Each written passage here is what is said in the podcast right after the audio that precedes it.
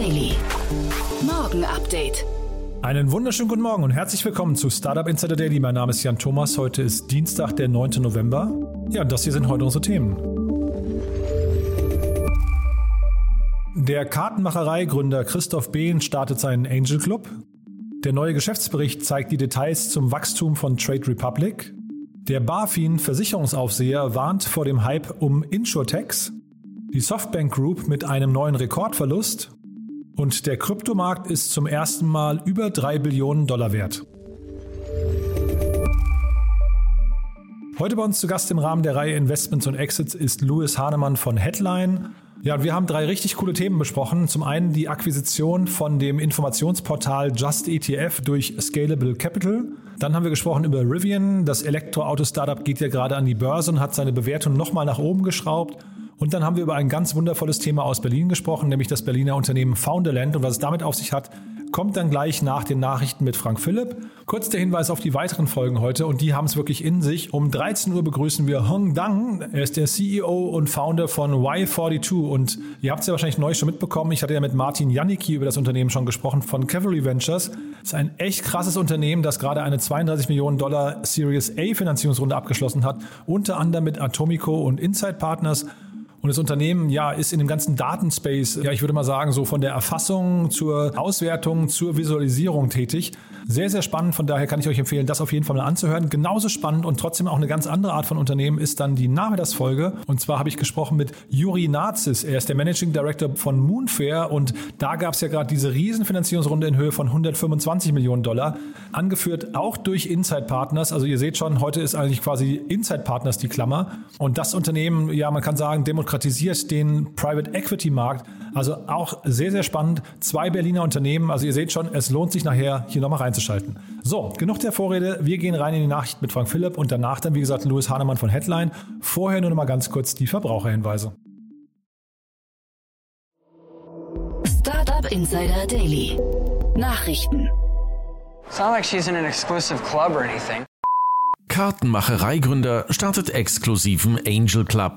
Der unter anderem aus dem Startup Insider Expertennetzwerk bekannte Unternehmer und Business Angel Christoph Behn hat gemeinsam mit 30 Unternehmerinnen und Unternehmern einen Angel Club ins Leben gerufen, über das man gemeinsam in Startups investieren möchte. Behn, zuvor Gründer der Kartenmacherei und inzwischen Betreiber des Investmentvehikels Better Ventures, zielt dabei ausschließlich auf Startups mit nachweislich positivem Impact rund um die Themen Klimaschutz, Plastikvermeidung, Mental Health, Digital Health, New Work oder Education. Zu den Mitgliedern des Angel Clubs zählen unter anderem die Gründer von Ankerkraut, Zenloop, Lilydoo, Hello Body, Everdrop und Flaschenpost. Die Ticketgrößen liegen idealerweise zwischen 25.000 und 100.000 Euro pro Deal. Neuer Geschäftsbericht zeigt Details zu Trade Republic. Am letzten Wochenende sind neue Details zum Berliner Neo-Broker Trade Republic bekannt geworden.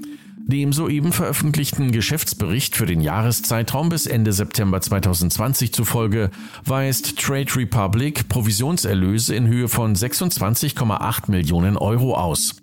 Im Vergleichszeitraum vor einem Jahr hatten diese erst bei rund 728.000 Euro gelegen. Der Jahresfehlbetrag für diesen Zeitraum lag bei rund 10,1 Millionen Euro, was vor allem an Verwaltungsaufwendungen und Gehältern in Höhe von 6,75 Millionen Euro lag. Im Berichtsjahr beschäftigte das Unternehmen durchschnittlich 103 Personen. Inzwischen arbeiten bei Trade Republic mehr als 500 Beschäftigte.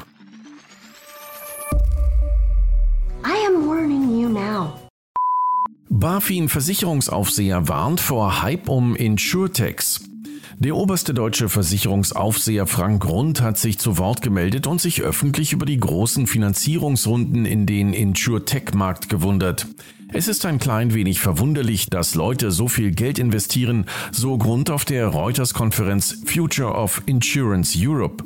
Sie wachsen, sie werden besser, aber seien wir vorsichtig, dass es keinen Hype gibt, warnte Grund die Teilnehmer, lobte aber zeitgleich den Umstand, dass Insurtechs Agilität in eine Branche gebracht hätten, in der viele Unternehmen mit veralteter Technik kämpfen. Softbank Group mit Rekordverlust. Die japanische Internet- und Telekommunikationsholding Softbank Group hat ihre Zahlen für das zweite Quartal des Geschäftsjahres 2021-2022 bekannt gegeben und dabei einen hohen Verlust ausgewiesen. Dieser belief sich auf 397,9 Milliarden Yen, rund 3,5 Milliarden US-Dollar und ist zugleich der erste Quartalsverlust seit anderthalb Jahren. Dabei erzielte vor allem der Vision Fund, also das Investmentvehikel von Softbank, einen Verlust in Höhe von 825,1 Milliarden Yen, rund 7,3 Milliarden US-Dollar. Ausschlaggebend für den Verlust waren die Abwertungen chinesischer Beteiligungen wie bei der Alibaba Group Holding und Didi Global.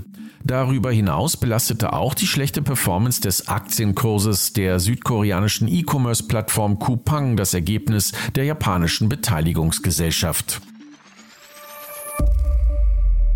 Muss Uber in New York City bald gelbe Taxis anbieten? Obwohl der Fahrdienstleister Uber gerade sehr gute Zahlen für das dritte Quartal 2021 vorlegen konnte, man hat die Umsätze um 72 Prozent auf 4,2 Milliarden Euro gesteigert, scheint das Unternehmen dennoch ein perspektivisches Problem zu haben. Es gibt nämlich zu wenig Fahrer was insbesondere in Großstädten wie New York City immer wieder zu langen Wartezeiten führt. Wie die New York Post jetzt berichtet, steht Uber bereits mit der Taxi and Limousine Commission in New York City in Kontakt, um zu klären, ob die potenzielle Entsendung der gelben Taxis eine realistische Fallback-Option für Uber sein könnte. Laut dem Artikel soll Uber-CEO Dara Khosrowshahi in einer Telefonkonferenz mit Wall Street-Analysten unterstrichen haben, ich glaube nicht, dass wir jemals genug Fahrer haben werden. Er sieht die Gründe für den Fahrermangel aber vor allem im starken Wachstum Ubers begründet.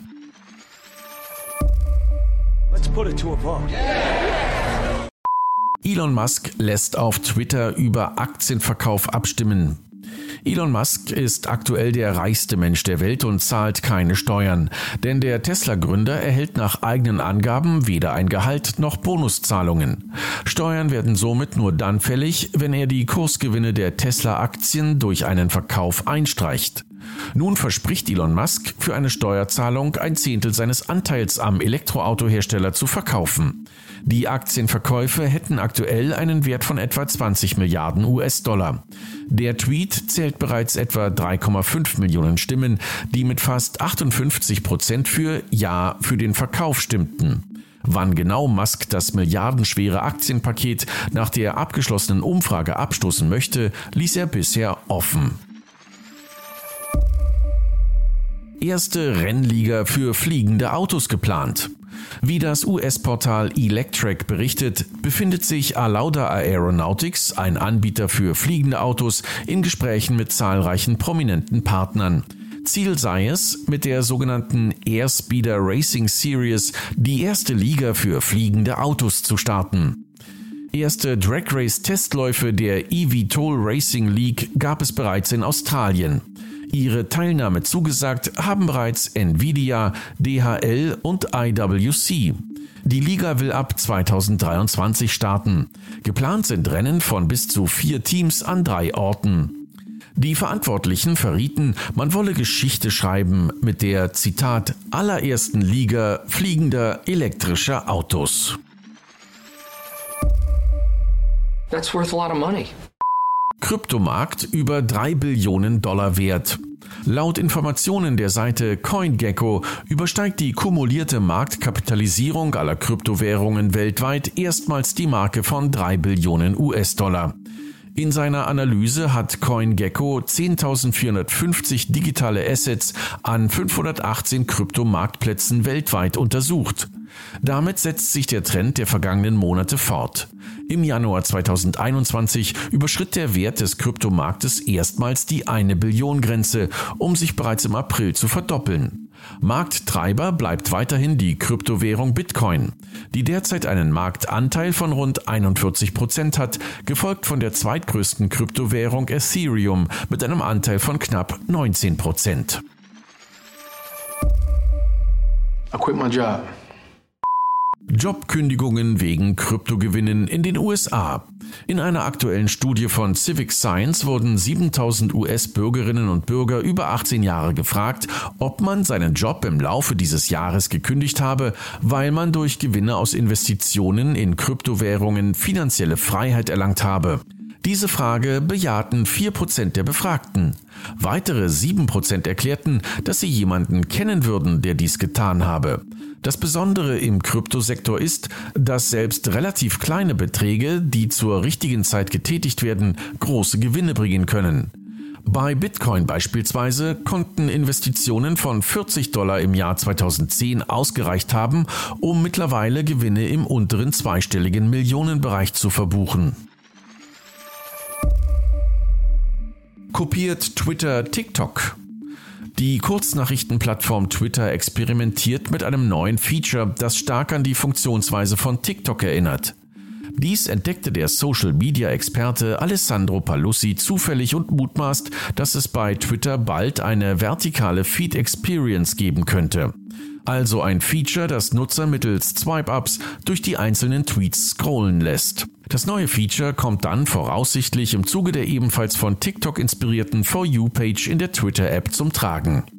Falls die Nutzertests nicht positiv verlaufen, könnten die Features auch schnell wieder verschwinden, da Twitter dafür bekannt ist, nicht funktionierende Formate rigoros zu entfernen. Startup Insider Daily. Kurznachrichten. Der baldige Bürgermeister Eric Adams aus New York plädiert für Kryptounterricht an Schulen. In einem Interview mit einer CNN-Moderatorin zeigte er sich überzeugt von der Technologie hinter der digitalen Währung. Wir müssen unsere Schulen dafür öffnen, die Technologie und die neue Denkweise zu lehren, wenn es darum geht, Güter und Waren mit Kryptowährungen zu zahlen, so Adams. Unternehmen sollten unbedingt auf den Umgang mit Kundendaten achten. Das zeigt eine aktuelle Studie von Adobe.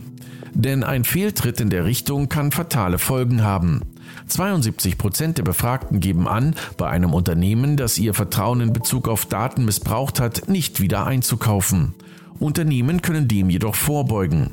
Laut der Studie würde vor allem die Bitte um Erlaubnis zur Verwendung von Daten dazu beitragen, dass Kundinnen und Kunden einer Marke vertrauen. Erst vor wenigen Tagen wurde bekannt, dass Telegram Werbung in Chats anzeigen lassen möchte. Dabei sollen Werbekunden Nachrichten in großen Gruppen mit mehr als 1000 Mitgliedern schicken können. Komplett auf so eine Art von Werbung möchte sich Telegram jetzt aber doch nicht verlassen. Jetzt plant man ein Abo-Modell für die Nutzerinnen und Nutzer, um diese Werbung dann direkt wieder ausblenden zu können. Demnach ist ein günstiges Abo geplant, durch das die Nutzerinnen und Nutzer niemals Werbung sehen müssen und den Messenger unterstützen. Die genaue Summe ist noch nicht bekannt. Drei Viertel der Einzelhändlerinnen und Händler erwarten negative Folgen durch die Chip-Engpässe auf das Weihnachtsgeschäft. Besonders die Händlerinnen und Händler von Unterhaltungselektronik und elektrischen Haushaltsgeräten sind in Sorge, aber auch bei Sportartikeln und Möbeln werden Engpässe erwartet. Und das waren die Startup Insider Daily Nachrichten vom Dienstag, dem 9. November 2021. Jetzt geht es weiter im Programm mit Investments und Exits. Insider Daily. Investments und Exits. Ja, ich freue mich sehr. Louis Hahnemann ist heute wieder hier von Headline. Hallo Louis. Hallo Jan, vielen Dank für die Einladung. Ja, ich freue mich sehr, dass du da bist, Louis. Äh, wir haben ja beim, zum letzten Mal, äh, als wir uns gesprochen haben, da war das Riesenthema Quick Commerce gerade. Und äh, da haben wir aber schon festgestellt, da gibt es heute jetzt nichts Nennenswertes, was wir nochmal als Update nehmen müssten, glaube ich. Aber ich habe gesehen, ihr habt gerade in eine Company investiert von in den letzten Tagen, First AML. Da habe ich gedacht, die kenne ich nicht. Da, vielleicht nehmen wir das mal zum, zum Anlass und sprechen mal kurz über euch, wie ihr überhaupt aufgestellt seid mit Headline. Ja, sehr gerne. Also Headline ist äh, ja formerly known as, as, as E-Ventures und wir haben dedizierte Fonds, Early-Stage-Fonds sozusagen, die pro Region arbeiten, das heißt in, in Europa ein, in Nordamerika, in Lateinamerika und in Asien. Und dann, äh, das sind so Fonds, ungefähr Größenordnung 150 Millionen ähm, Euro oder auch Dollar ein bisschen größer in den letzten Jahren jetzt geworden. Und dann haben wir aber auch noch einen Growth Stage Fonds, der dann so in Series B oder C investiert. Und der ist quasi komplett global. Ein Teil davon investiert er in unsere bestehenden Early-Stage-Companies, ähm, aber sozusagen investiert auch in Companies, in die wir vorher noch nicht mit Early Stage investiert haben. Und da schauen wir uns wirklich die ganze Welt an. Und das Beispiel, was du gerade gesagt hast, First AML, ist eine Company aus Neuseeland. Da haben wir vorher jetzt auch noch nicht irgendwie viel gemacht, aber wir haben einen ähm, australischen ähm, äh, Mitarbeiter in den USA und dann noch einen Venture-Partner, äh, Michael Kent, der in London sitzt. Und die beiden sind super connected in der Fintech-Szene. und da sind wir auf First AML äh, aufmerksam geworden. Und äh, ja, dank Zoom muss man da heutzutage nicht mehr nach Neuseeland hinfliegen, wenn es bestimmt auch nett gewesen wäre. Und sind jetzt sehr äh, froh, da gemeinsam mit Blackbird Ventures ähm, ja, Lead-Investor zu sein in der, in der Series B. Und was ja, was glaube ich auch spannend ist, die Company ist jetzt sozusagen noch primär ähm, in ja, Australien, Neuseeland aktiv, wird aber auch ähm, nach Europa kommen. Ne? Deshalb ist auch unser Fit sozusagen dann für die sehr interessant gewesen. Ja. Und das heißt, ihr seid vollkommen angekommen in dieser Zoom-Only-Welt. Man muss gar nicht mehr hinfahren, guckt sich die Company gar nicht mehr vor, äh, Ort an. Ich habe das jetzt so gehört von äh, Tiger Global und so, Couture und so, dass die das so machen, aber das ist tatsächlich bei euch auch schon so gang und gäbe. Ähm, ja, also wir haben jetzt äh, pandemiebedingt eigentlich fast alles ausschließlich sozusagen Zoom gemacht. Jetzt dadurch, dass die Pandemie ja zum Glück zumindest in großen Teilen der Welt ähm, äh, nicht mehr ganz so schlimm ist, sozusagen, haben wir auch wieder ähm, äh, echte Meetings und äh, wenn man ganz ehrlich ist, es hat schon seinen Vorteil, die Menschen in Persona zu sehen. Man bekommt ein besseres Gefühl, gerade bei den Early-Stage-Sachen. Aber auf deine Frage konkret zu antworten, ja, wir machen Deals auch rein in Firmen, die wir nie in echt äh, gesehen haben und nur über Zoom. Ja. Mhm, total abgefahren. Und sag mal, jetzt kurze Frage nochmal am Rande, weil du ja eben sagst, Headline, formerly known as äh, E-Ventures.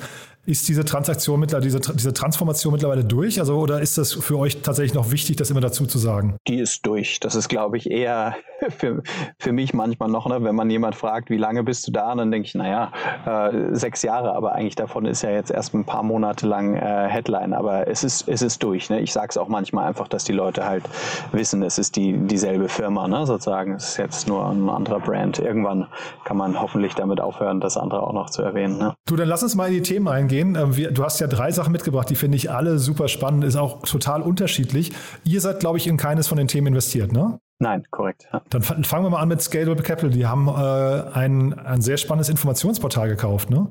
Ja, total. Also ich finde, das macht äh, richtig Sinn, ne? sozusagen. Ähm, Scalable Capital hat jetzt äh, Just ETF aufgekauft und die sind für mich so die Number One Plattform in Deutschland, aber auch über Deutschland hinaus, wenn man sich informieren will, äh, einstiegsmäßig über ETFs, aber auch besonders, wenn man wirklich tiefer reingehen will, ne? also wirklich verstehen will, was ist denn jetzt der coolste äh, Quantum Computing ETF oder was sind eigentlich gerade die besten Climate Tech äh, ETFs. Und dann kann man auch noch sortieren danach, ähm, äh, welches Angebot, äh, zu welchem Preis bekomme ich diesen ETF, äh, bei welchem Broker und ähm, das ist unglaublich, was die da für eine Datenbasis aufgebaut haben. Tolle Selektionskriterien. Und du weißt ja auch, ich habe einen äh, Performance Marketing und auch SEO-Hintergrund äh, und die haben auch einfach die letzten Jahre was ganz Tolles aufgebaut. Ne? Egal nach was du suchst im Bereich äh, zu ETFs, tauchen die, die äh, sehr, sehr weit vorne auf. Und deshalb ist das, glaube ich, eine sehr kluge Akquisition.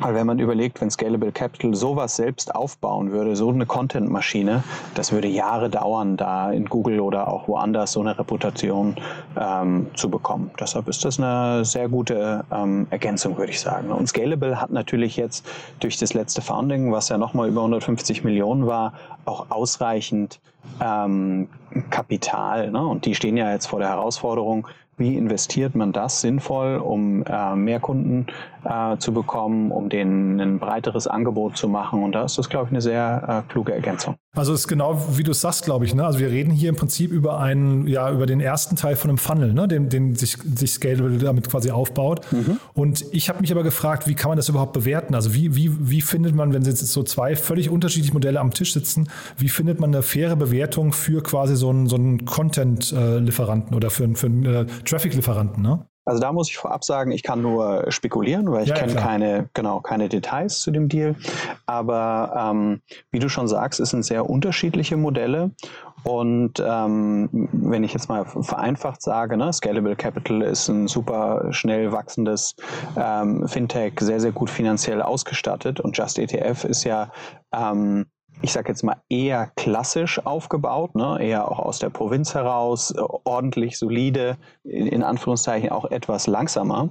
Und dort sind in der Bewertungslogiken meist jetzt nicht so ganz verrückte Summen äh, üblich. Ne? Das heißt, da nimmt man eher sozusagen dann entweder auf äh, äh, Gewinne einen, ordentlichen Multiple, ist so in Content-Businesses äh, üblich, äh, oder einen, äh, ja, Scalable überlegt sich, was ich vorhin schon angedeutet habe, was würde es mich selbst kosten, sowas ähm, aufzubauen. Ne? Und dann ist es so eine klassische Make-or-Buy. Decision, ne? sozusagen. Ich bräuchte zwei, drei Jahre mindestens, um sowas zu bauen. Ich bräuchte sehr, sehr viel Content, sehr, sehr viele Leute. Und dann macht es, glaube ich, für Scalable mehr Sinn, sozusagen hier reinzugehen und da einen guten Deal zu machen. Und für Just ETF scheint es ja auch ausreichend äh, Geld gewesen sein, zu sein, ne? sozusagen, dass sie sagen, hey, das ist jetzt ein schönes äh, Zuhause. Und was auch nicht ganz unüblich ist, Scalable hat ja hoffentlich noch eine weitere positive äh, Traction.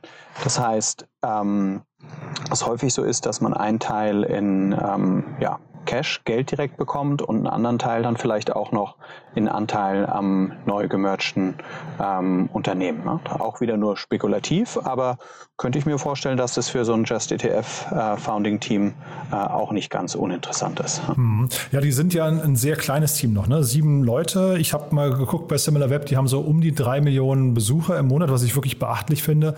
Acht Millionen äh, Page-Aufrufe.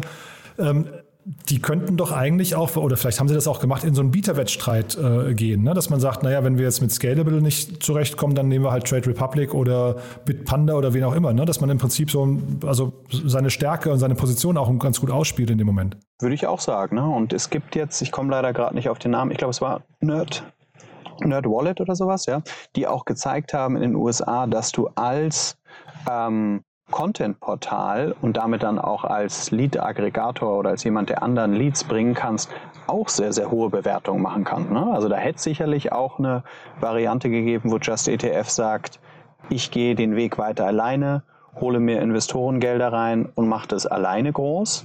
Ähm, aber das hängt ja auch ganz stark von den Persönlichkeiten ab, ne? was man möchte. Möchte man jetzt mit Venture Capital zusammenarbeiten? Möchte man die nächsten fünf Jahre nicht schlafen? Ähm, oder findet man da eher ein sicheres ähm, gutes Zuhause, sage ich mal. Ja. Und natürlich hast du recht, ne? Die, und da weiß ich nicht, ob solche Prozesse gegeben hat. Aber wenn ich jetzt Just ETF äh, gewesen wäre, hätte ich sicherlich auch mal links oder rechts geguckt, nur auch um ein Gefühl dafür zu bekommen, ähm, ja, bin ich denn jetzt hier sozusagen in der Bewertungslogik auf dem richtigen ähm, Pfad. Ja. Und es könnte ja wahrscheinlich auch vielleicht ein, ein erster von weiteren Deals sein in diesem Segment, ne? weil du hast gerade die Finanzierungshöhe angesprochen, 150 Millionen sind da gerade reingeflossen. Das ist ja, die sind ja alle ähnlich ausgestattet. Wir reden ja hier nur über New, äh, Unicorns gerade, ne? Ja, korrekt. Ja. Und obwohl ich aber glaube, dass sozusagen es auch manche geben wird, die nicht diesen Content-Weg gehen, ne? weil es gibt auch die Logik des ich will mich nicht verzetteln. Ne? Ich gehe pur auf mein äh, Core-Business und mache das so gut, dass sozusagen äh, darüber die Kunden kommen. Ne? Und das ist jetzt schon ja eine gewisse Weise auch eine Verlängerung, ne? wie du es gesagt hast, eine Vertikalisierung, weiter nach vorne in den Funnel zu gehen, da wo die Leute sich informieren und dann davon äh, zu profitieren. Ne? Also ich, es ist nicht zwangsläufig so, dass jetzt äh, alle Robo-Advisor oder sowas jetzt äh, Content-Portale aufkaufen ähm, werden, vermute ich. Also behalten wir im Blick. Ich versuche auch mal einen der beiden, also Just ETF oder Scalable, mal in den Podcast zu bekommen, um das vielleicht nochmal zu hinterfragen, weil gerade die Bewertungslogik finde ich halt total interessant dabei, muss ich sagen. Ja. Da muss man gucken, wie, wie offen sie darüber reden können. Ne? Ja, Aber ja. so ein e-, äh, Erik oder sowas, ein Scalable Capital, wäre doch sicherlich spannend, auch mal Total. dabei zu haben. Cool. Ja, apropos spannend, äh, ganz spannendes gibt es an der Elektroautofront. Ne? Da hast du ja auch noch was mitgebracht, das finde ich irre, muss ich sagen. Ja, das ist äh, verrückt, ne? wenn man überlegt, Rivian sozusagen, äh, ja, hat jetzt den Börsengang sozusagen und die, die Bewertung, ja, wird so irgendwie schwanken zwischen äh, 60 und 80 Milliarden äh, US-Dollar. Und man muss dabei betonen, das ist noch ähm, bevor sozusagen irgendwie ein Truck von denen richtig auf der, der Straße ist. Ne? Und ähm, es ist auch beeindruckend, wer da alles schon investiert hat. Ne? Sozusagen so, dass im, im, ich habe vor im Vornherein noch mal kurz nachgeguckt. Ne? Also mir war klar, dass Amazon und ein paar der großen ähm, Autohersteller investiert haben, aber das ist schon über 10 Milliarden US-Dollar auch reingegangen.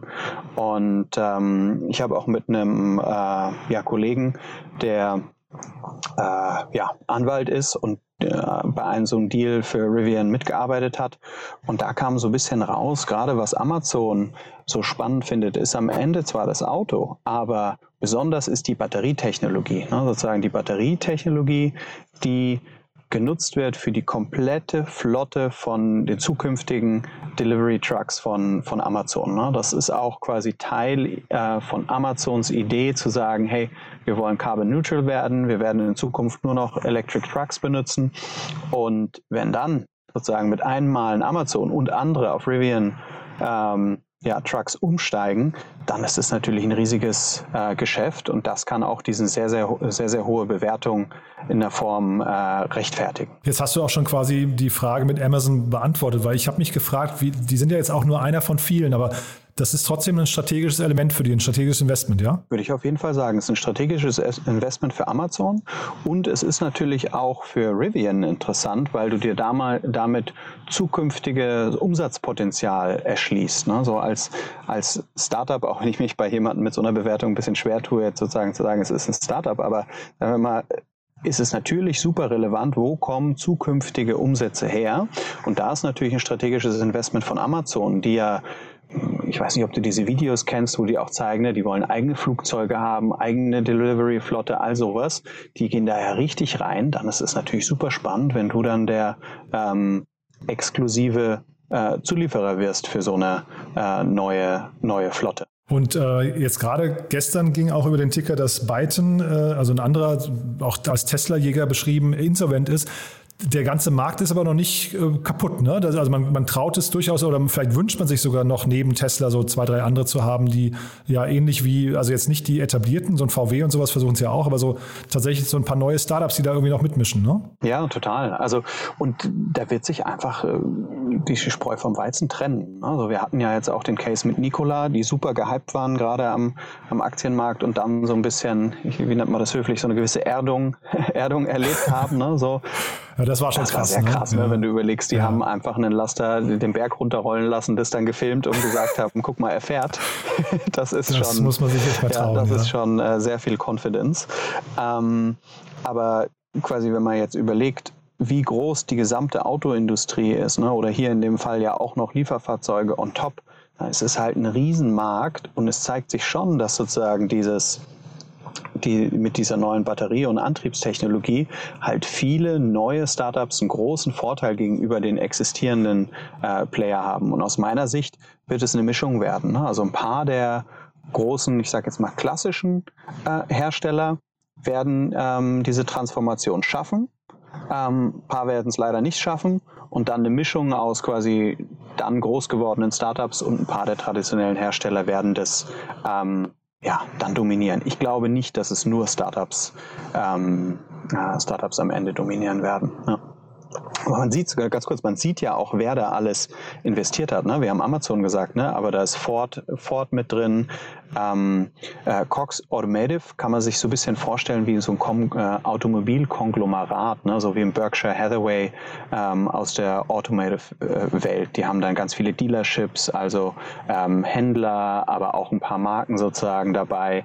Ähm, die sind da investiert ne? und die haben alle ähm, großes Interesse daran, dass sie auch einen ja, Stück von dem zukünftigen äh, Kuchen bekommen werden, weil niemand, mit dem ich spreche, äh, zweifelt daran sozusagen, dass diese Transformation hin zu ähm, Elektro sozusagen äh, stattfinden wird und das ist nicht mehr ja, aufzuhalten. Und dann trotzdem, was ich immer diesen Vergleich, ich habe ja gerade eben VW schon mal angesprochen, ne? VW ist mit 125 Milliarden bewertet gerade. Ähm, das finde ich dann halt irre. Du hast vorhin gesagt, mit 60 bis 80 Milliarden gehen die jetzt an die Börse. Das heißt, da fehlt nicht mehr viel für ein Unternehmen, das wirklich ganz am Anfang noch steht. Ne? Ja, genau. Und also Storytelling und Fantasie, ne? Super viel und halt wirklich dieses Potenzial über die Batterietechnologie. Ne? Aber das ja, ist schon auch äh, ambitioniert. Ne? Da darf man sich nichts, äh, nichts vormachen. Ja? Und auch sozusagen als zukünftiger Investor, ne? und das sind ja alle Leute, die beim Börsengang mitmachen wollen, muss man sich ja immer die Frage stellen, wie viel mehr Potenzial ist da drin? Also, weil wenn ich jetzt irgendwie mit 60, 80 Milliarden starte, ist ja, sagen wir mal, im Best, Best, Best Case kann das vielleicht irgendwann mal so groß werden wie Tesla. Das heißt, da ist dann vielleicht 10, 12 X drin. Das wäre natürlich super, aber da muss schon sehr, sehr viel ähm, funktionieren. Ne? Also das, ähm, ja, ist sicherlich auch eine gewisse riskante Wette. Ja. Gut, wir geben ja hier eh keine Aktientipps Korrekt, ab, ne? ja, das muss man aber, wie, sei immer ein Disclaimer hinzufügen. Genau, genau. Du, dann hast du noch ein ganz tolles Thema mitgebracht und zwar aus Berlin hier Founderland heißen. Die kannte ich gar nicht, aber ist ja ganz toll. Ja, total. Also und das Tolle an, an, an Founderland oder was jetzt die News dran ist, dass Google.org, das ist ja äh, deren Teil, wo Google sozusagen zurückgeben will, deren Impact-Initiative.